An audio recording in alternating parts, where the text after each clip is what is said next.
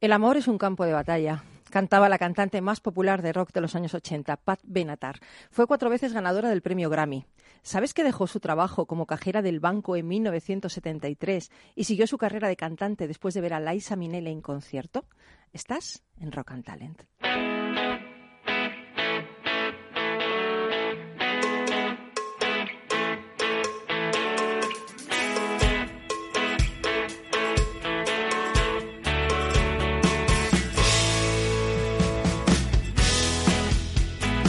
En Capital Radio, Rock and Talent, con Paloma Orozco.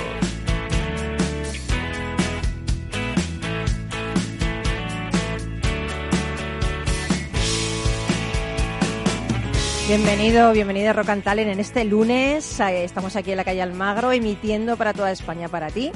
Y bueno, este domingo te cuento que he estado caminando por Madrid. Carlos, ¿qué tal? Buenos días. Buenos días, aquí estamos. ¿Tú caminas por Madrid normalmente? Sí, por el retiro. Pues ¿En serio? Sí, sí. Está cerca de mi casa. Vale, perfecto. muy bien, sí. Pues yo he caminado por Madrid y me he sumergido en algunos establecimientos centenarios, como el restaurante Lardi, donde estuve comiendo. Eh, allí en sus salones se ha, bueno, todo lo más granado de la aristocracia. Allí se han derrocado gente, ha habido regencias, dictaduras, políticos, repúblicas. En fin, yo creo que ese- estos restaurantes y estas, estos establecimientos evocan esa lejana época del romanticismo, ¿no? ¿Os acordáis del romanticismo? Larra pone fin a su vida, el discurso de Zorrilla en su entierro, todas estas cosas que a mí me encantan. Bueno, pues eh, hace poco que ha sido San Valentín y creo que las ideas que definen el romanticismo pueden ayudarnos a reflexionar sobre nuestro actual modelo de vida y también sobre nuestro actual modelo de empresa. Y fijaros, yo creo que la empresa del futuro será romántica. Sabéis que era un poco así, pero será romántica. ¿Por qué?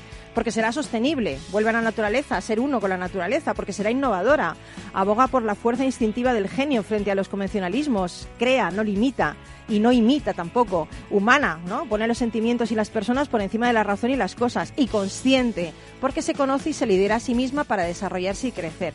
Bueno, pues yo eh, anoche me fui al Corral de la Morería.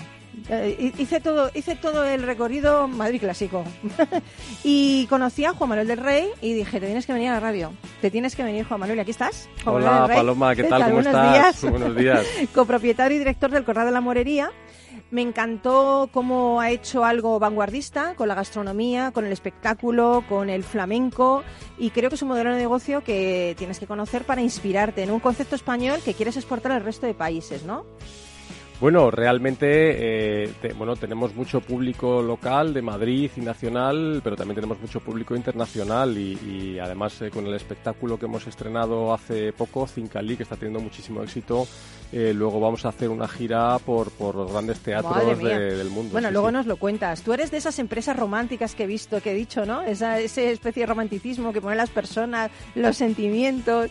Sí. Bueno, y luego tenemos a, a Carlos Pucha Gibela, ya sabéis, nuestro influencer, booksideasblog.com, que nos va a hablar de un libro que se llama Stop.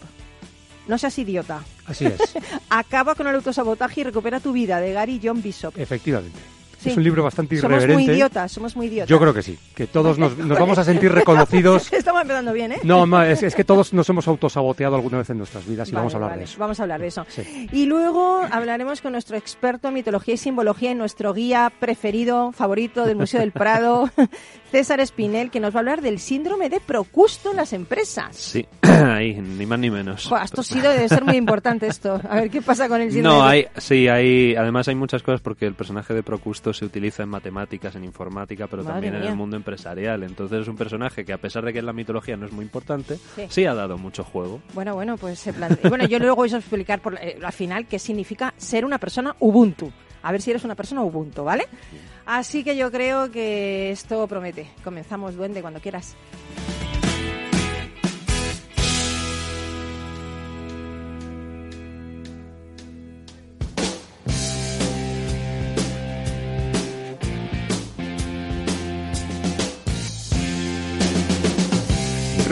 Talent, un programa para ti, para compartir, para sentir, con Paloma Orozco.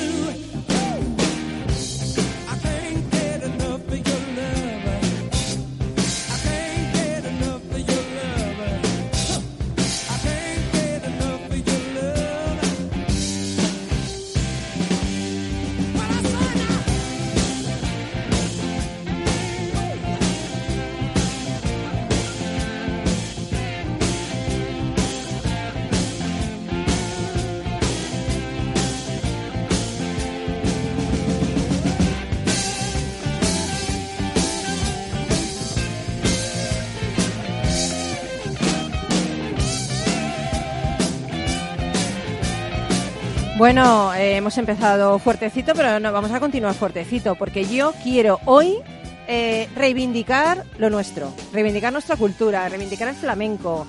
Yo creo en la música, en cualquier tipo de música, en el rock, en el jazz, en el flamenco, porque aquí eh, vienen los extranjeros y nos tienen que dar lecciones sobre algo que tenemos que no valoramos lo suficiente. Y no me parece bien esto. Así que he invitado a Juan Manuel del Rey, que es copropietario y director del Corral de la Morería, porque está haciendo cosas realmente alucinantes que creo que, que debes conocer. Primero, Corral de la Morería, situémonos. Inaugurado en 1956, ha recibido el premio al mejor tablao flamenco del mundo, seleccionado en el libro Mil sitios que ver antes de morir, número uno de New York Times, galardonado con un Sol Repsol por su excelencia gastronómica. Sigo, sigo. Su propietaria y directora artística Blanca del Rey es una de las coreógrafas y bailadoras más importantes de la historia del flamenco. Su jefe de cocina, David García, obtuvo una estrella Michelin dentro de... Bueno, la estrella Michelin la obtuvo el restaurante, pero, pero él, evidentemente contribuyó a ese éxito. Su jefe, eh, su propietario, Juan Manuel del Rey, aquí su copropietario, ¿verdad? Eh, ha recibido el Premio Nacional de Gastronomía 2017 a la mejor dirección de sala. Esto, eh, pero dejar cu- tantos premios, dejar a alguien más que, que gane algo, por Dios. Sí, la verdad es que... eh, Bueno, mira la qué bonito, ¿eh? Lo que estamos oyendo ahora, ¿eh? Hemos tenido, sí, sí, precioso. Hemos tenido un, un año maravilloso y bueno, pues esta apuesta, ¿no? Por hacer algo muy innovador y muy disruptivo, pues eh, a, a nivel de negocio está teniendo muchos éxitos, sí. Oye, eh, ¿cómo es eso de pasar tu infancia entre platos de alta cocina, metres vestidos de frac, alta sociedad de la época, estrellas de Hollywood, viviendo y escuchando anécdotas de Ava Gardner, el Sea de Persia, el Che, los Beatles, tantos otros? O sea, cuéntame, ¿es un privilegiado, Juan Manuel? Pues sí, la verdad es que es una historia muy bonita. eh, la del Corral de la Morería y la que yo he vivido toda, toda mi vida, ¿no? Porque sí que es verdad que yo he estado, eh, he desarrollado mi carrera profesional también fuera de allí, eh, pero toda mi, toda mi infancia la, la he pasado muy vinculado allí, pues jugando, correteando entre las mesas, ¿no? Y rodeado de toda esta gente. Y es algo muy, muy especial, ¿no? Cuando eres un niño y pues eh, de repente te encuentras allí un día que, que estás en aquella época coleccionando cromos de Sandokan y te encuentras allí un día Sandokan. A. Exactamente, Madre mía. efectivamente, eso es. O, o ves las películas de James Bond y te encuentras a Úrsula Andrés. Madre mía. Eh, bueno, pues todas estas cosas, ¿no? O, bueno, eh, la verdad es que son, son, son muy especiales, ¿no? Por allí han pasado mm, grandes personajes de la historia, desde el Che Guevara a, a presidentes de gobiernos como Ronald Reagan o Jimmy Carter. Madre mía. Eh, pues los Rolling, eh, los Beatles, Madre eh, bueno, el U2, o sea, todos, realmente todos los grandes personajes de- de- del, del planeta acaban pasando por allí y la verdad es que eh, pues encontrarte con ellos en el día a día para un para un niño eh, pues es algo muy muy especial, ¿no? Madre mía, además, es verdad porque tu familia siempre ha estado ligada al mundo de los restaurantes, tu bisabuelo regentaba en la segunda década del siglo XX el famoso Casa Camorra, tu padre fundó el Corral de la Morería en 1956, que además fue, yo creo que fue un concepto nuevo para la época, ¿no? Eh, una- un restaurante de alta cocina y la mejor apuesta de flamenco de, de España. O sea, eh, fue Sí. ya un visionario, ¿no? Sí, sí, ya fue un visionario y ya, ya fue una disrupción en aquel momento eh, porque él, claro, eh, un- unió dos conceptos que, que en aquella época eran radicalmente diferentes. Por un lado, eh, pues una programación de flamenco con los mejores artistas de la época, Pastora Imperio, Antonio Gades, La Chunga, Madre mía. etcétera, etcétera. Y luego una carta que en 1956 eh, tenía pues eh, caviar, langosta termidor, eh, bullabesa, solomillo a la broche, lenguado menier, o sea, toda la alta cocina de entonces. eh, era algo que, eh, además, cuando lo creó al principio le costó arrancar porque nadie entendía ese concepto. pero, pero luego poco a poco empezó, eh, sobre todo a través de Pastora Imperio, que empezó a atraer a toda la alta sociedad de la época y toda esa alta sociedad de la época eh, empezó a traer a todas las estrellas de Hollywood que estaban rodando en Madrid y entonces allá se formó la, la bola de nieve y creó, el, él inventó el concepto moderno de tablao flamenco. Eh, tú tomas las riendas del Corral de la Morería hace más de una década junto a tu hermano y, y tú has seguido un poco la estela de tu padre, ¿no? Porque eres el responsable de esa transformación que se ha cometido en el Corral en aspectos como la gestión, la programación artística, la cocina, la sala, la bodega. Yo creo que debe ser difícil en, una, en un negocio ya establecido con muchísima solera, muchísimo éxito, innovar, ¿no? ¿Te fue difícil esa etapa de, de coger las riendas, de hacer, no sé, de, de cambiarlo todo a tu Bueno. gusto, a, a gusto de la gente? Bueno, la primera, la primera etapa eh, fue sobre todo de aprender, ¿no? Yo venía del mundo de la, de la empresa también, pero eh, sobre todo la primera etapa es aprender el negocio, ¿no? Es decir, no, no, no vas a coger un negocio que lleva 40 años funcionando y, y siendo líder eh, pues eh, vas a entrar tú con tus ideas de bombero y lo vas a poner todo patas arriba y te lo vas a cargar en, dos años, ¿no? Entonces, lo primero es, es eh, ver, oír y callar, aprender todo y lo que sí que, claro, lógicamente, cuando ya mi padre fallece, pues tenemos que coger las riendas 100% y entonces poco a poco fuimos aplicando una serie de, de ideas que ya te íbamos preparando desde hacía tiempo y lo que queríamos realmente era eh, seguir por la línea que él inició originalmente, ese concepto disruptor que él puso en marcha, pues, pues ponerlo en el siglo XXI ¿no? y crear un concepto eh, diferenciador e innovador, pero ya en el siglo XXI, ¿no? con una cocina eh, que bueno, está liderada ahora por David García y con la que hemos conseguido esa estrella Michelin que nos convierte en el único restaurante con espectáculo del mundo, con una estrella Michelin, que ya lo convierte en un sitio único. Em, y luego, pues eso, es, es unir eh, de nuevo, ¿no? Porque fíjate, si ya fue un concepto disruptor en el 1956, estamos en el 2020 y sigue siendo un concepto disruptor, ¿no? Unir la alta cocina, en este caso la alta cocina de vanguardia de, actual, eh, con eh, un, concepto eh, artístico eh, también de vanguardia, porque el flamenco que hacemos ahora mismo es la vanguardia del flamenco, pues crea una experiencia que no existe en ninguna otra parte del mundo. Y, la verdad es que está teniendo muchísimo éxito y como tú decías, estamos teniendo muchísimos premios. Pero bueno, más importante, más allá de los, de los premios tan importantes que estamos consiguiendo es sobre todo la, emoción del público cuando sale ¿no? y que, viven algo que no van a vivir en ningún otro sitio. ¿Cómo es el espectáculo? A ver si nos puedes dar unas pequeñas pinceladas de cómo es ese espectáculo que, que exporta todo lo nuestro ¿no? y que lo valora, lo pone en valor, pero desde un punto de vista muy novedoso, muy vanguardista. Bueno, claro, es, es, que es un espectáculo que, que podría estar concebido perfectamente para estrenarse en el Teatro Real o en, Nueva York o en, cualquier gran teatro del mundo, eh, pero con, o sea, yo digo que es lo mejor de los dos mundos, una gran producción para un gran mm. teatro, pero un espacio como el Corral de la Morilidad que es el lugar eh, óptimo para el flamenco, donde esos grandes artistas que los ves en los grandes teatros del mundo, en este caso los tienes al alcance de la mano y además es un espectáculo que eh, engloba todo, todo, tú estuviste anoche, engloba eh, todo, todo el espacio, no solamente sale del escenario, los artistas interactúan por el público, eh, van pasando también por las mesas, muy entonces te sientes inmerso dentro de ese espectáculo, ¿no? Un espectáculo dirigido por, por un grandísimo director y coreógrafo como es Antonio Najarro, que ha estado ocho años dirigiendo el Ballet Nacional de España y protagonizado por el Gillo, que ahora mismo pues es la gran estrella del flamenco. Increíble. Eh, Belén López, que es Premio Nacional de Flamenco, eh, es, es eh, bueno, es una de las grandes también. Y Inmaculada Salomón, que es la mm. primera bailarina del Ballet Nacional de España, ¿no? Luego toda la música del espectáculo está, está creada por un grandísimo compositor y guitarrista flamenco, como es José Luis Montón, que eh, ha, creado la banda sonora de grandes películas como El Niño y otras grandes, eh, otras grandes producciones. Y luego eh, todo lo que es el, vestuario está creado por Oteiza, que es uno de los grandes diseñadores top de moda ahora mismo en España. De hecho, en la Semana de la Moda de París, hace un mes, ha sido el único diseñador español. ¿no? Y, digo yo, ¿por qué te vas a rodear de menos? O sea, quiero decir... Claro, al final... Oye, hay que ser listo y rodearte de más, de los más. Claro, ¿no? Al final esa es un poco la búsqueda de la excelencia, de, de, de crear experiencias eh, eh, muy, muy especiales, ¿no? Y en este caso eh, hay tanto, tanto talento en ese mm, espectáculo que es que es una bomba atómica, es una explosión. Yo tengo que decir que yo me he enamorado otra vez del flamenco, me he enamorado otra vez. O sea, me parece increíble lo que, lo que yo viví ayer, fue increíble. Eh, la gente en pie, eh, mm, bueno, gritando, eh, enfebrecidos. Bueno, yo nunca había visto cosa igual. O sea, una cosa tremenda. Es que incluso a la gente que no le gusta el flamenco. Deben, ir. Como es un espectáculo que... tiene también mucha vanguardia, que, tiene, tiene cosas muy innovadoras, tiene un vestuario fantástico. la verdad es que incluso a la gente que no le gusta el flamenco le encanta este mm. espectáculo, ¿no? Hemos querido crear un espectáculo, ¿no? Que sea un poco para, para que le guste tanto al, al, muy aficionado al flamenco, pero también a a aquella persona que está alejada de este arte y que, y que va a ver una cosa que lo importante es que la disfrute. Desde luego.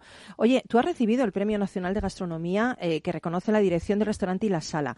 Y hay que decir que estos premios son los máximos galardones que se otorgan en el sector gastronómico y, que reconocen la labor de, los mejores profesionales vinculados a nuestra cultura gastronómica, ¿no? lo ha recibido Arzac, creo, también, ¿no? Lo recibió Arzac. Bueno, ¿qué supuso para ti esta distinción? Porque entiendo que cuando tú coges hace 10 años este proyecto y lo lanzas a otro nivel, Mm, tú lo has dicho, al principio fue difícil, pero ver que hasta te reconocen a nivel de premios, no sé, debes, debes sentirte bien, ¿no? Con esto. Bueno, la verdad es que sí, que es, es un... Es, un, es como referendar que lo estás haciendo bien, vamos. Claro, claro, sí. Esto es como si de repente te pones a correr en coches y eh, ¿no? Y de repente un día pues eres campeón de Fórmula 1, ¿no? Campeón del mundo de Fórmula 1, claro. Bien. Claro, o sea, es un sueño que ni me, ni me imaginaba cuando yo entré, eh, bueno, pues a, liderar el equipo del Corral de la Morería, ¿no? Eh, eh, pero bueno, al final yo creo que como en cualquier proyecto, ¿no? Cuando uno busca la excelencia y apunta a lo más alto, si persevera, pues al final tiene opciones de conseguirlo, ¿no? Y, nosotros, pues afortunadamente lo hemos conseguido. Ese Premio Nacional de Gastronomía, que como tú decías es el premio más importante de, la gastronomía en España, eh, es algo que, nos llena de, orgullo, ¿no? Igual que la estrella Michelin y, todos los premios que hemos recibido eh, últimamente, pues estamos un poco en una burbuja, ¿no? Es un sueño eh, que no nos esperábamos, pero que, bueno, yo estoy muy contento sobre todo por el equipo, porque porque efectivamente esto al final es el trabajo de un equipo eh, que está muy motivado eh, y que está en esa misma sintonía de búsqueda de la excelencia constante cada día. Y además es que allí, claro, o sea, eh, cada día empiezas de cero, cada día tienes nuevos... ¿Y son dos pases diarios? Sí, tenemos dos espectáculos, dos espectáculos cada día. Qué trabajo, ¿eh? Sí, sí, sí, sí, sí, la verdad es que, pero bueno, con, con muchísima ilusión. La verdad es que lo importante es, es la, la, ilusión y las ganas que tiene todo el mundo, no, no de llegar donde hemos llegado, sino de seguir, de seguir, porque siempre hay cosas que puedes mejorar y... la gente está muy contenta, o sea que debes de liderar bien, porque la gente se ve con una sonrisa de oreja a oreja, o sea que debes de ser un buen líder.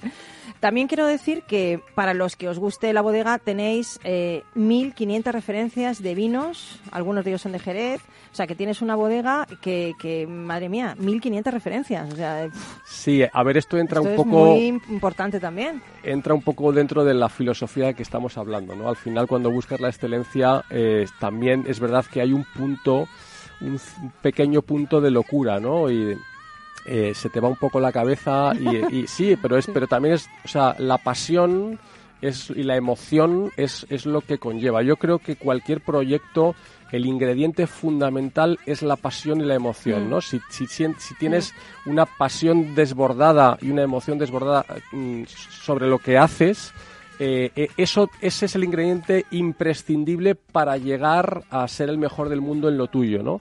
Si tienes todo lo demás, pero eso no lo tienes, pues harás un gran trabajo, serás un gran profesional, pero nunca se, llegarás a ser el número uno, ¿no? Totalmente de acuerdo. Y, para nosotros ese es el ingrediente fundamental, sí. en cualquier proyecto empresarial, la, la, pasión y la emoción desbordante y, e ilimitada y además eso se contagia y es eh, para nosotros, bueno, pues, además esto nos hace disfrutar y ser muy felices con lo que hacemos. Qué bueno. Oye, allí por, tu casa, ¿no? Por el Cordón de la Morería se han presentado grandes artistas, como ya decías, Pastor Imperio, La Chunga, Isabel Pantoja, Antonio Gades, y han pasado famosos clientes como artistas de Hollywood, que ya hemos hablado, personalidades de la política, la realeza. Pero yo quería preguntarte, Juan Manuel, de todos ellos, ¿cuál es el personaje que más te ha impresionado y por qué? Te pongo ahí un pequeño compromiso, ¿eh? Bueno, eh, a ver, es que han pasado muchísimos, ¿no? Eh, eh, los que más me han podido impresionar a mí, pues son los aquellos con los que yo he vivido personalmente, ¿no? Hablábamos antes de, de, Úrsula Andrés o Sandokan cuando, cuando era pequeño, pero últimamente, eh, pues eh, a lo mejor eh, Sigourney Weaver, que estuvo hace poco, ¿no? Mm. La Ripley, ¿no? En, Alien, ¿no? Claro que era, efectivamente, además tan alta, tan...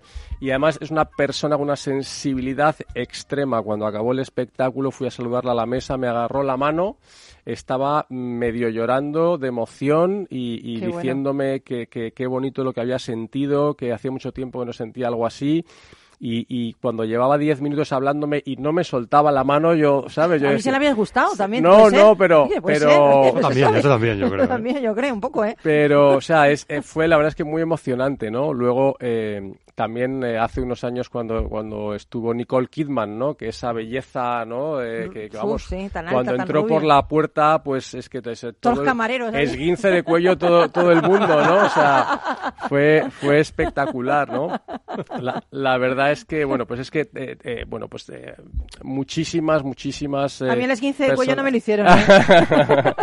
muchísimas personalidades, ¿no? Y luego hay muchas historias también que me contaba mi padre pues de todas las noches allí con Ava Gardner, con Frank Sinatra, eh, con el con el Shah de Persia, ¿no? Además hay una historia muy bonita y es que eh, una noche que estaba allí el Shah de Persia con su séquito, eh, un, había un grupo de estudiantes de arquitectura iraníes y una de ellas le pidió conocer a, a su emperador, ¿no? Al Shah de Persia. Mi padre se la presentó esa noche y al año siguiente se casó con ella. Era Farah Diva. No me digas. Hay, hay tantas historias Madre mía, de, de- madre mía, de todo tipo. Sí, tu sí, padre sí, haciendo sí. de Celestino, qué bien lo hizo, Sí, oye. sí, sí, sí, Por sí, otro sí, lado. sí. Pero ahora, ahora hay alguna opción de que su hijo recupere el trono y... en serio, se está hablando sobre Sí, eso, ¿eh? efectivamente, Sí, eso sí, es, sí, sí. eso es. Bueno, yo sí. tengo que, que terminar aquí, pero te eh, sigues con nosotros. Por Vamos a hacer supuesto. una pequeñita pausa para Publi. Gracias por estar aquí. Y seguimos en Rock and Talent. No te vayas, que todavía hay más, ¿eh? Anywhere. It's up to you, New York, New York. Rock and Talent con Paloma Orozco.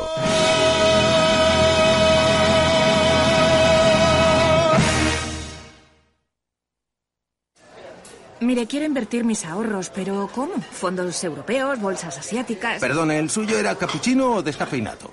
Lo importante no es ser un experto en inversión, es saber dónde preguntar. En ING con Inversión Naranja Plus simplificamos la fórmula para que puedas invertir como los expertos a través de nuestros fondos cartera naranja. Inversión Naranja Plus, invertir a lo grande es para todos. Más información en ing.es en fondos de inversión. Cuando comenzábamos, en el año 95, no imaginábamos que 20 años después más de 100.000 personas utilizarían nuestras herramientas de inversión. En cada nuevo reto que emprendemos ponemos lo mejor de nosotros mismos. En VisualChart queremos avanzar y por eso hemos lanzado nuestra propia agencia de valores, Esfera Capital. Esfera Capital, un broker de inversores para inversores. Si quiere conocer nuestro trabajo, visítenos en esferacapital.es. Si te gusta la cocina gallega de siempre, en el Mesón Gallego 1 y el Mesón Gallego 2 encontrarás los mejores pescados y mariscos de las costas junto a recetas de la Galicia interior, además de las carnes de Sanabria y los mejores embutidos de Zamora y nuestra terraza. Te esperamos en la calle Muller 35, teléfono 91 579 3623 y en la Plaza de la Remonta 13, teléfono 91 579 0769. Una recomendación del programa gastronómico Mesa y Descanso. Gráficas Naciones. Más de 50 años de experiencia en el sector de las artes gráficas. Apostamos por la última tecnología tanto en impresión offset como en digital y gran formato. Realizamos todo tipo de impresión. Tarjetas de visita, folletos, libros, vinilos, decoración y montaje de stands. Más información en el 91 629 2145 o en gráficasnaciones.es.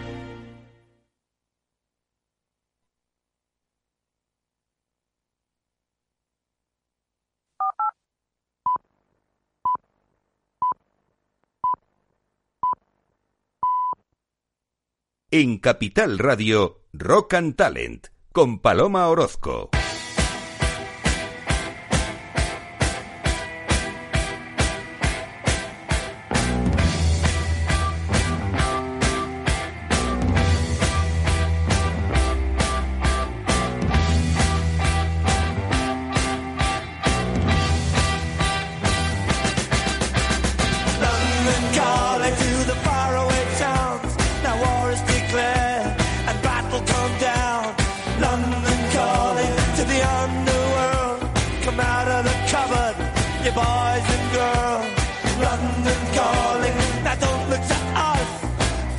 Beatlemania is bitten the dust. London calling, see we ain't got no swing except for the rain and the crunch of thing. The ice is coming, the sun's zooming in. Meltdown expected, the wheat is going thin. Engines stop running, but I have no fear. Cause London is drowning and I live by the river. To the imitation zone. Brother, you can go it alone. London calling to the zombies of death. Quit holding out and draw another breath. London calling, and I don't wanna shout. But while we were talking, I saw you nodding out. London calling, see we ain't got no hide, except for that one with the yellowy eyes. The ice is coming, the sun's zooming in, engines stop running, the wheat is going thin, a nuclear error. But I have no fear, cause London is drowning.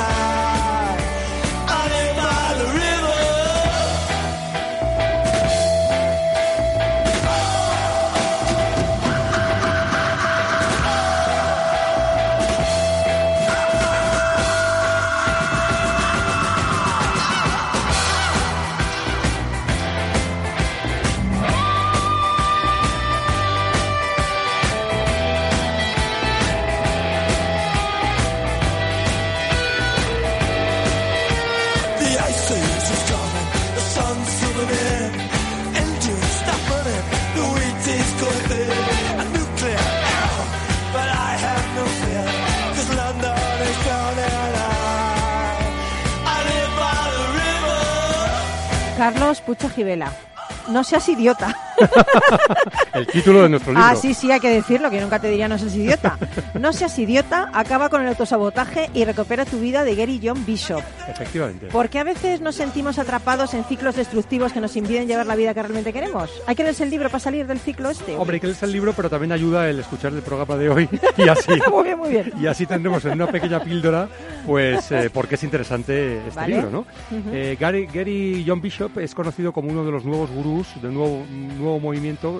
Él es escocés y realmente es de esas personas que no te deja indiferente, es de esas personas que te hace cuestionarte por qué llevas la vida que llevas y por qué no tienes la vida que quieres. ¿eh? Y realmente, al final, como siempre, eh, la causa está en nosotros mismos, ¿no? Él habla de tres principales causas de autosabotaje que tenemos todos, y son las creencias y los pensamientos que tenemos acerca de nosotros mismos, en primer lugar, acerca de otras personas y acerca de la vida en general. Y lo que él llama es que, eh, a que hagamos una introspección para saber cuál es esa creencia profunda sobre nosotros mismos que hace que cuando estemos a punto de conseguir un éxito, nosotros mismos lo saboteamos y volvemos otra vez al punto de partida. Sí, que puede ser no creo en mí, no, me- no merezco Exactamente. o cosas de estas, ¿no? Él lo que dice es que hagamos esa intros- introspección y lleguemos a las frases que nos decimos a nosotros mismos cuando las cosas nos van mal. Como por ejemplo, no soy lo suficientemente inteligente, soy un perdedor, soy diferente, yo no valgo, no soy capaz, no me siento querido, o incluso lo más patético, yo soy un inútil. Madre mía, ¿eh? sí. Pero es verdad que, mm, por lo menos en mi caso, todos alguna vez en nuestra vida nos hemos Sí, dicho estas frases sí. y nos hemos autocastigado y autoinfligido ese dolor. El ¿no? que esté libre de pecado que tire la primera piedra. ¿eh? Efectivamente. Entonces, lo primero es saber qué pensamos realmente sobre nosotros mismos, porque si no mm, averiguamos lo que pensamos e intentando transformarlo, siempre volveremos ahí. O sea, aunque digamos happy, happy, qué bien, afirmaciones positivas, todo eso no vale ocultando. nada si la creencia Sí. profunda sobre nosotros mismos es esa. ¿no? Entonces, ese es el primer nivel, el- es lo que piensas sobre ti mismo. El segundo nivel es lo que piensas sobre las otras personas. Muy importante. las otras personas son malas, las otras personas son envidiosas, Son las otras personas tóxicas. son tóxicas, son estúpidas, son lo que sea. Y realmente todos tenemos una creencia profunda sobre lo que pensamos sobre los demás. Sí, es un prejuicio. vaya. Son los prejuicios, efectivamente. Me van a hacer daño, se van a aprovechar de mí, todo ese tipo de cosas que al final somos una mezcla de lo que hemos ido viviendo. Lo que dice Bishop, que tiene mucha razón, es que muchas veces estamos viviendo condicionados muchísimo sobre lo que nos ha pasado en el pasado. Hmm. Y no estamos pensando que el futuro no tiene límites, pero si siempre lo ceñimos a lo que nos ha ocurrido en el pasado, siempre tendremos esos prejuicios y no podremos salir de ellos. Y por último es lo que pensamos sobre la vida. Pues hay personas que dicen la vida es maravillosa, pero realmente no lo creen. Dicen la vida es dura, la vida es sufrimiento, la vida es un camino de lágrimas. Todo esto lo hemos escuchado. Además, en nuestra cultura hay mucho de eso, sí, sí, que también influenciado por la religión, etcétera, sabe ¿no? Eh, la es vida es un camino de espinas. Es experto en eso, no eh, quiere decir en lágrimas, quiere decir en lo de la Exactamente. ha quedado un poco así como... Entonces, claro, eh, hasta que no nos o sea, hasta que no primero averigüemos qué pensamos sobre la vida. Y él lo que plantea en el libro son una serie de ejercicios para que lo escribamos. ¿Qué pensamos sobre nosotros? ¿Qué pensamos sobre los otros? A modo coaching, ¿no? Exacto, y qué pensamos sobre la vida. Y hasta que no nos liberemos de eso, será una profecía autocumplida. Realmente, si pensamos que la vida es dura, pues tendremos una vida muy dura. Porque, Claro, pues porque claro, realmente la lo vida que- claro, lo atraemos. reaccionará según lo que- nuestras creencias y pensamientos. ¿no? Y eso es un poco el resumen. O sea, es verdad que no hace falta leerse el libro, pero, pero yo lo recomiendo. Hombre, pero, porque, pero es muy bueno eh, Sí. ponerse en esas tres cosas y pensar sobre estas tres cosas te hace saber un poquito a dónde vas y dónde estás, ¿no? Totalmente. Eh, y para reestructurarte, ¿no? Reestructurarte Sí. mentalmente y ser capaz de salir de esa... De o sea, esa... que, que propones ese ejercicio, el hecho de que nosotros nos planteemos estas tres preguntas, Sí, ¿no? sí. ¿Tú lo has hecho? Yo lo he hecho. ¿Y qué tal? Y la verdad es que han salido cosas que ni yo mismo pensaba, ¿no? Eh, y- Por eso y- vienes así tan energético. ¿Cómo? Por eso vienes así tan energético. Hombre, todo ayuda, ¿no? Ah, Porque vale, vale. al final, si te planteas eh, escuchar a tu yo del futuro, siempre podrás crear ese yo del futuro que tú quieras, que sea diferente del que has sido en el pasado, que a lo mejor no estás totalmente satisfecho con lo que, con lo que has conseguido hasta ahora, ¿no? Qué bueno. Sí. Eh, o sea, ¿qué? Eh, el libro Stop. se llama Stop, no seas idiota, Lo dicen con cariño, ¿eh? No seas idiota. acaba con el autosabotaje y recupera tu vida, de Gary John Bishop. Fíjate, yo siempre he creído que somos nuestro mayor amigo y nuestro mayor enemigo. Sí. O sea, somos capaces de impulsarnos a cotas increíbles, de pensar que no íbamos a llegar y llegamos, y también somos nuestro peor límite, nuestro peor obstáculo, ¿no? El ser humano. Lo, eh, lo que ocurre es que a veces, como está en el subconsciente, nosotros mismos nos engañamos y es como cuando metemos la suciedad debajo de la alfombra, Ya. pero sigue ahí debajo. Hasta que no la limpies de verdad, no podrás tener una casa limpia, ¿no? Mm, Exactamente. Bueno, pues me ha encantado ¿eh? la recomendación. Este, este me lo voy a leer. Bueno, me voy a meter en el blog tuyo. es que no tengo mucho tiempo. y voy a leer lo que pone en booksideasblog.com y ya, si yo veo ya que esto, me lo leo. Fenomenal, pues yo creo que va a ser una buena lectura para todos nuestros oyentes. ¿eh? Fenomenal, pues mil gracias, mil gracias Carlos. Vamos a plantearnos esas tres cosas. Y nos vamos a plantear irnos a un poquito de bailar y mover un poquito mm, el esqueleto. ¿A ti te gusta Elvis? Sí. ¿Tú se lo has pedido al duende esta canción o qué? No, ha sido, Porque bailar te veo poco. Ha sido sincronicidad. Burning Love. y luego nos cuentas lo del síndrome de Procusto, César. Spinel. Gracias, Carlos. Rock and Talent con Paloma Orozco.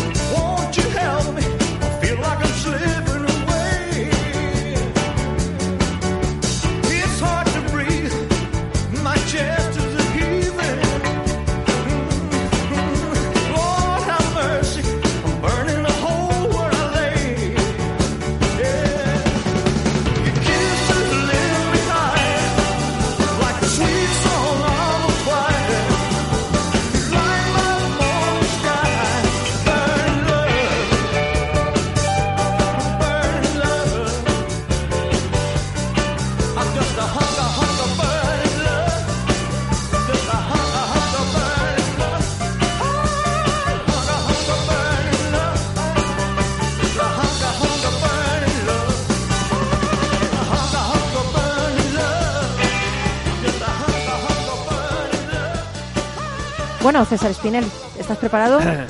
Listo y preparado. ¿Estás preparado? Oye, hoy nos vas a hablar del síndrome de Procusto en las empresas. Sí. Cuéntanos quién es Procus. Pro, joder, es que hay que decir esto. Procurus. Hoy Procusto, por- Procusto, Procusto, Procusto. Procusto decía Juan Manuel, mira que, que- ¿sabes lo que decía Juan Manuel fuera de micro? Lo que era Procusto, dilo Juan Manuel, ¿qué era? Procusto, pues son los seguidores de un diseñador catalán. Barcelona. Definición perfecta. ¡Hala! Supéralo. Sí, sí. Ahora ver si lo superas. Sí, no, sí. Creo, no creo que vaya por ahí, ¿eh? No lo sé, no lo sé, que conociendo a César lo Eso es mismo. muy bueno, ¿eh? Pero no, no creo que vaya por ahí, no lo sé. A lo mejor hay que darle una vuelta y hacerlo para otro día. No, pero se ha producido una, una cosa muy bonita y es que hemos estado hablando ahora mismo fuera de micro de, de las expectativas, ¿no? De, de nosotros respecto a los demás o de los demás respecto a nosotros. Y tiene mucho que ver con el síndrome de este personaje. Personaje que es no ya secundario, sino hasta terciario dentro de la mitología griega. Procusto o procustes significa en griego estirador. Que entonces ya Uf. podemos pensar en unas cuantas personas, ¿verdad?, que intentan estirar a los demás para amoldarlos a una suerte de molde o de esperanza o de idea. Expectativa, o sí. expectativa o de modelo. Y entonces, como esa persona no encaja dentro de ese molde, se fuerza a la persona en vez de re- intentar reajustar el molde. Entonces, es un poquito en general el síndrome, que ahora vamos a verlo un poquito, un poquito más. Pero se le llama también namastes, que significa avasallador, controlador. Lo tiene todo el Sí, Procusto este. y también polipemón, que significa muchos daños. Por lo tanto, Joder, ya la cosa va, va creciendo el tema. Vaya pájaro, ¿eh? Yo quiero- Vaya pájaro. Yo quiero al Procusto lejos de mí, ¿eh? Yo le quiero lejos, lejos, que no venga, ese que no venga invitado. Entonces, el, el origen del, del síndrome y de este personaje se dice que vivía en las montañas de, del Ática, al sur de Grecia, violando las leyes de la hospitalidad, porque Anda. en Grecia hay mucha tradición hospitalaria y entonces cuando algún peregrino, algún viajero llamaba a su puerta, que estaba por allí en el campo, pues él, por supuesto, le acogía, le sentaba a su mesa, le ofrecía una cama, pero cuando el viajero estaba dormido, le ataba a la cama y entonces la cama tenía una trampa, y es que era o muy corta o muy grande. También dependiendo de las versiones, según, según parece solamente era una cama, pero era ajustable. Y entonces lo que hacía este buen hombre Procusto era cortar las extremidades que sobresalían. Por Dios, en vez de cama. irse a Ikea. Tú Efectivamente. que tú quieres. Eso Madre es. mía. Entonces, si el viajero era muy alto y le sobresalían los pies o la cabeza o lo que sea, no pues con ahí, un serrucho se lo cortaba. Mientras que si ocurría lo contrario, si era bajito y la cama era muy grande, pues descoyuntaba al individuo a martillazos hasta que conseguía estirarle. Qué, qué, qué, Ten un posadero Qué amable, así. qué amable, sí. Madre Y mía. entonces este hombre siguió con sus tropelías hasta que Teseo, que estaba viajando hasta Atenas, llegó a su casa y entonces le retó a ver si él mismo se podía ajustar a su cama. Mm, Interesante. Y entonces, al tumbarse, Teseo le amarró también bien, y le bien. empezó a dar leña y hasta que terminó cortándole los pies y la cabeza. Y ese fue el fin de Procusto. La cabeza por, por- para que no pensara más, No, no, diabluras. sobresalía también, sobresalía. Claro, también sobresalía. Claro, eso es muy interesante, el hecho de cortarle los pies y la cabeza, los pies que es aquello que nos lleva a todos los lados, ¿no? Que es Sí. la parte que genera y por lo que nos movemos y la cabeza, que desde luego es la sede de los pensamientos, de los sentimientos y de todo ello, de acuerdo al mundo clásico, claro. Entonces, tanto los pies como la cabeza generaba la identidad del individuo en todos los aspectos. Y entonces, este mito del Procusto se ha asociado siempre con un símbolo de conformismo y uniformidad, ¿no? De siempre eh, con la gente con la que se trabaja o la gente con la que se relaciona, intentar ajustarles a unos modelos que no son ni sanos, ni eh, facilitan el trabajo en equipo, ni absolutamente nada de nada. Y entonces es, eh, se dice que lo procústeo es lo opuesto a ergonómico, es decir, que parte de la idea de que son los individuos, las personas, los que se tienen que adaptar al entorno o a los objetos y no al revés. Entonces, Procusto siempre es malo. Y entonces se dice, el síndrome de Procusto. ¿Quién padece el síndrome de Procusto? Y dice, normalmente personas que tienen muy baja autoestima o que se sienten inseguras o que por lo que sea no tienen una buena visión de sí mismos. Y entonces no, no es que in- no intenten mejorarse a sí mismos, sino que encima intentan dañar a los demás, a los que consideran una potencial amenaza para absolutamente todo. Y entonces dañarles, eh, menospreciarles o incluso quitarles de en medio. Esto también se da, que hay gente que empieza a meter así semillas de malestar y demás, pues mira, fulanito ha dicho que no sé qué, o no sé cuántos o tal, y empieza ahí como una gota Sí, malaya. intolerantes, ¿no? Intolerantes, Claro, también la o sea, diferencia. y- generar mal ambiente Sí. respecto a una persona porque lo considera, a lo mejor a nivel inconsciente, incluso una amenaza para su propio desarrollo. Entonces es un poco como eh, la persona que no avanza ni permite avanzar a los demás. Entonces es eh, esta idea y este síndrome de yo tengo un modelo muy claro, la mente cuadriculada, hablábamos en un programa ya hace un poco de tiempo de la, tempore. de la Y nilo mirada y nilo tempore. una cuña de latín. Sí. Y nilo tempore. Hace Y nilo mucho tempore, tiempo. eso es. En un programa os acordáis que hablábamos de los tipos de miradas, de la Sí, mirada del bonito, cíclope, de la doble mirada, sí. etcétera, la mirada del cíclope, que es esa, la mirada de encajonada, ¿eh? la mirada cuadriculada. Y entonces, si no entras en ese modelo, te corto los las piernas, te corto la cabeza, te moldeo a mi supuesto ideal para que encajes en mi sistema. Entonces, lo que se busca es precisamente lo ergonómico, al revés, acondicionar el sistema para el individuo y no a la inversa. Entonces, claro, siempre el ser un procusto es malo, siempre. Es malo. Y, a- y acostarse en el lecho de Procusto, malo. Y, y acostarse con Procusto, malo también. También, porque, hay, no, del- porque hay muchos maltratadores que también intentan que la persona que está con ellos sea como ellos quieren y, y no puede ser.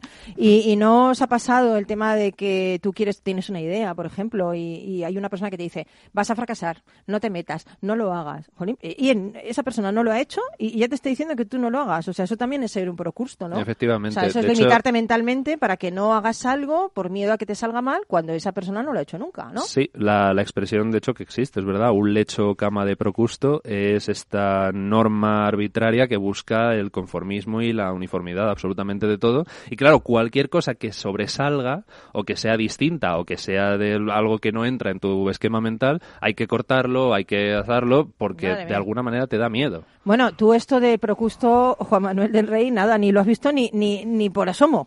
No, eh, claro. te digo. Ni se le ha visto ni se le espera. Todo lo contrario, todo lo contrario. Evidente- Lo tuyo es todo lo contrario. Evidentemente, es decir, yo creo que una de las eh, características que tiene que tener un líder es ver cuáles son los talentos de la gente que tiene en su equipo. Evidentemente es captar el mayor talento posible a su alrededor. Eh, y pero luego eh, tratar de potenciar el talento que tiene cada una de esas Que personas eso es como talento natural. claro, y que es diferente de unos a otros, o sea- Y eso es lo que enriquece también enormemente una organización y lo que tiene motivados Claro. a la gente, e- efectivamente. Bueno, eso es. eh, te, te he de decir una cosa. ¿Sabes que César ha visto también un espectáculo del de Ah, la bueno, sí, Morería? sí, nos lo contaba antes. A ver, sí, cuéntanos. sí, sí, Ahora, como nos digas que no te ha gustado, nos hundes la entrevista, no, ¿eh? no, O sea, a ver, ¿qué vas a contar No, ahora? lo que pasa es que no he visto. Esto es muy no- arriesgado, ¿eh? no esto en no antena, ¿eh? No, no, lo que pasa es que no he visto el nuevo, que tengo ganas porque lo habéis estado poniendo aquí también, que hombre, cómo no voy a ir. Pero, pero sí, fui, fui a ver uno de un, además de un, de un bailaor que era, que, que era como muy famoso, que llevaba una gira internacional de muchos meses y que coincidía que, que venía aquí al corral.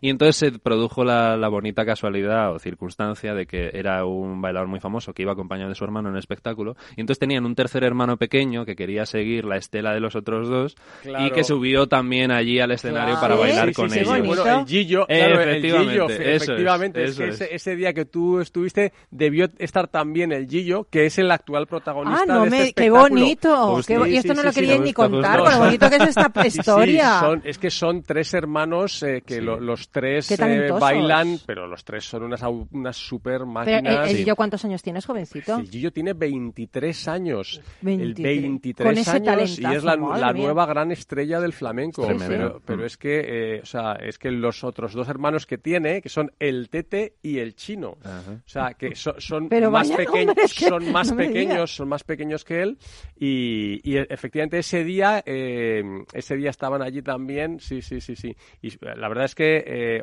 es que otra de las eh, cosas que tenemos en mente para el futuro es hacer un espectáculo con los tres. Madre mía, va- qué Que va a bonito. ser una bomba atómica. Pero sí, total, sí, los hermanos que- son muy más mayores, ¿no? No, los, los otros Los más hermanos son más pequeños. pequeños. Ah, más pequeños. Son más pequeños, sí, sí, Madre sí, sí, mía, sí, madre sí, no, mía. es que Sí, es, o sea, es una saga familiar que, que, bueno, que es que están rompiendo moldes, o sea... Qué eh, bueno, sí, qué sí, bueno. Sí, sí, sí, eh, o sea, están copando, bueno, portadas de, de medios, está siendo algo tremendo, sí, sí, sí. O sea, que a ti te Sí, gustó. Sí, sí, mucho, mucho, me encantó. La ¿Verdad es que, que sí. hay que reivindicar lo nuestro también? un Pues poco, sí, ¿eh? la verdad es que sí, en todo en general. Lo nuestro que, Entonces es, que es lo de tenemos- todos, porque realmente esto es universal. Sí, claro, o es que sea, sea el nuestro esto solo. Lo que, lo que comentábamos antes, ¿no? Esto es patrimonio de la humanidad. eso, que no es que sea nacido ahí- aquí ya... Claro, por se- eso. se No seamos procustos, ¿eh? No seamos Efectivamente, procustos. efectivamente. Es que en lo del sí. flamenco también hay mucho procusto de gente que piensa, tiene prejuicios ¿no? en contra del flamenco y realmente Sí, es un arte sí, universal, sí, ¿no? sí, es que ha nacido aquí y es nuestro. Sí. Desde luego. Todo, todo lo grande de este mundo, cuanto más grande es, más gente en contra tiene. Sí, Eso es más así. te corta los pies y la cabeza. Lo que es, lo que es pequeño, pues no, no tiene quien lo Claro. ataque. Pero todo lo, cuanto más grande, más gente en contra tiene. O sea, por lo tanto es bueno tener gente Pero en si es que lo hemos visto con todo el mundo. Hay alguien que hace algo, pues, ya- ¿y por qué lo hace? Porque no sé qué. Hay alguien que se empeña en algo, pues se empeña porque está dirigido por no sé cuánto. Jolín, pues si ya que se empeña, deja que se empeñe esa persona y que lo haga bien, y, Sí, ¿verdad? sí, Es- sí, es- sí. Están de moda los Madre haters hoy en sí, día, es ¿no? que, y madre mía, que madre son los procustos realmente. El, ter- el Desde término moderno de, o- troll. Espérame, que, que me va a llamar. Custo, que está haciendo la publicidad Custo. Sí, sí, Están sí, entrando no, y, hoy en día tu éxito se mide por la cantidad de haters que tienes. Sí, o sí, sea, sí, es- desde luego. y además Sí. hay, que, hay que asumirlo como algo normal, ¿no? Yo, Una Sí. cuota. Exactamente. Efectivamente. Y hay, y hay gente que precisamente dice, o sea, es como que le tiene miedo a tener haters y tal. No, no, no, es que en este mundo, desgraciadamente, no lo hemos inventado nosotros, funciona así. Cuantos más haters tengas, más grande eres. Pues sí, desde pues- que hablen de ti aunque sea mal, ¿no? Sí, Es- eso decía Napoleón, eso decía Sí. Napoleón. Bueno, pues yo quiero preguntaros si sois personas Ubuntu. Pero claro, no lo sabéis todavía. Lo vais a saber a ritmo de Tom Petty. No os digo nada más.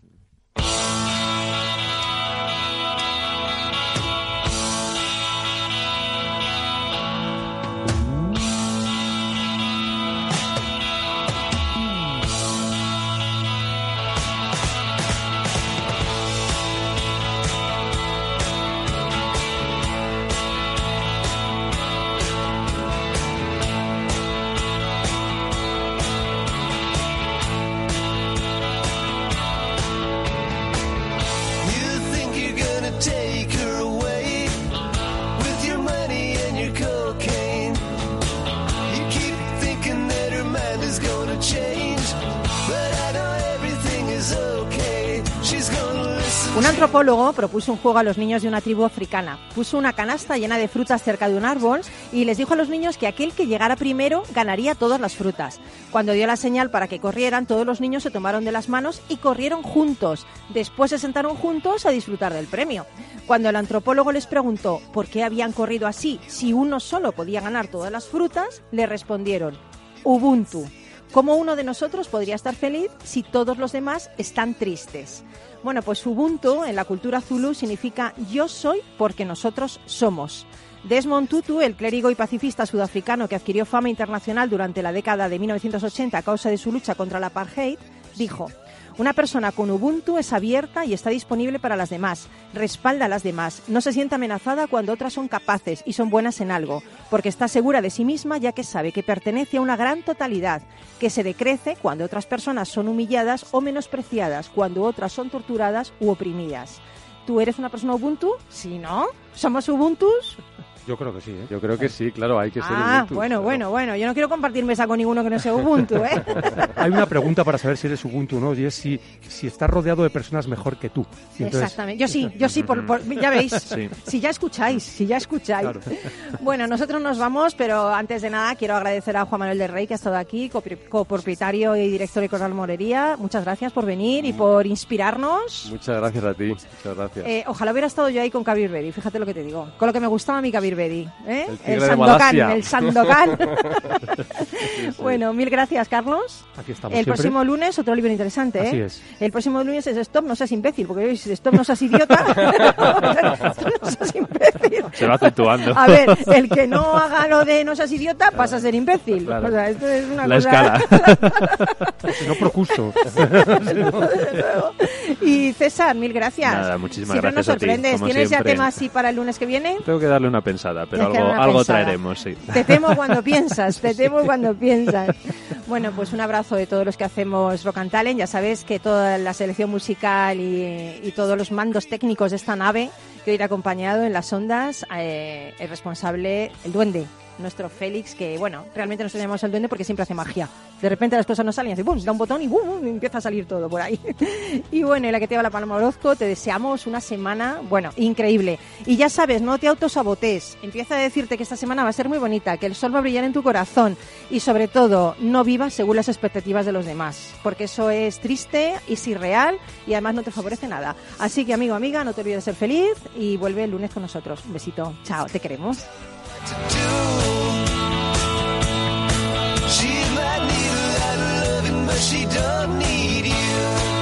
Rock and Talent, un programa para ti, para compartir, para sentir, con Paloma Orozco.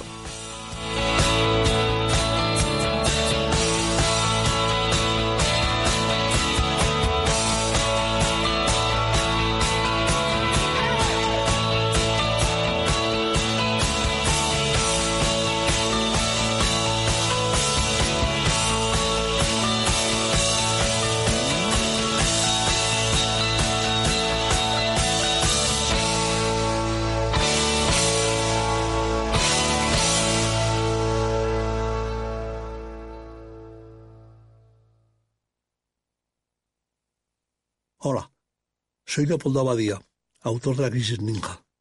Tengo 86 años, 12 hijos, 50 nietos y una bisnieta. A mi edad, y con tanta gente en casa, siempre he pensado que era imposible conseguir ahorrar. En mi familia, lo único que crecían eran los gastos. Sin embargo, ahorrar quizá es mucho más sencillo de lo que crees. Eso es lo que he descubierto con Finanbest, por primera vez cualquier persona puede invertir como lo hacen aquellos con grandes patrimonios, teniendo acceso a los mejores productos de inversión y siendo tratado como una persona normal. Entra en finanbest.com y descubre que lo normal es extraordinario. Lo normal es Finanbest. Ya no estamos en la era de la información, estamos en la era de la gestión de los datos y de la inteligencia artificial. El tratamiento inteligente de estos datos proporciona un valor enorme a las empresas en sus procesos de negocio. En Piper Lab ayudamos a nuestros clientes a tomar decisiones de negocio basadas en datos. Escúchanos todos los lunes a las 10 y media de la mañana en el espacio de Big Data de Capital, la Bolsa y la Vida. Escuchas Capital Radio, Madrid 105.7, la radio de los líderes. Disfruta de la mejor cocina gallega en Montes de Galicia. Todo un clásico moderno en el barrio de Salamanca. Disfruta de la variada dieta atlántica, de las mejores carnes y pescados tratados con respeto y transparencia y regados con una de las mejores bodegas de la zona. En grupo, en familia o en pareja, Montes de Galicia te ofrece el espacio perfecto en cada ocasión.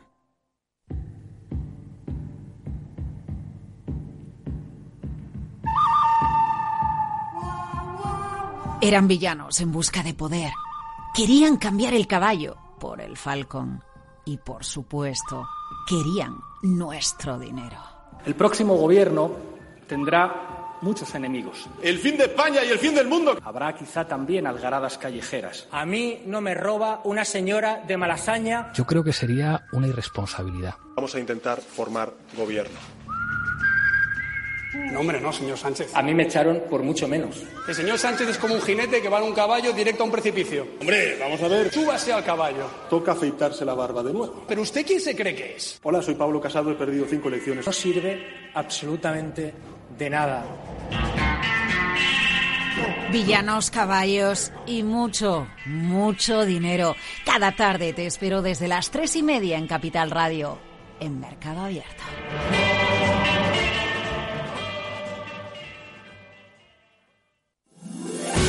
15 años con personas y empresas dan para muchas opiniones, reflexiones y conocimientos de recursos humanos. Escucha el Foro de los Recursos Humanos todos los lunes a las 12 del mediodía en Capital Radio, un punto de encuentro de excepción con personas y empresas, con Francisco García Cabello.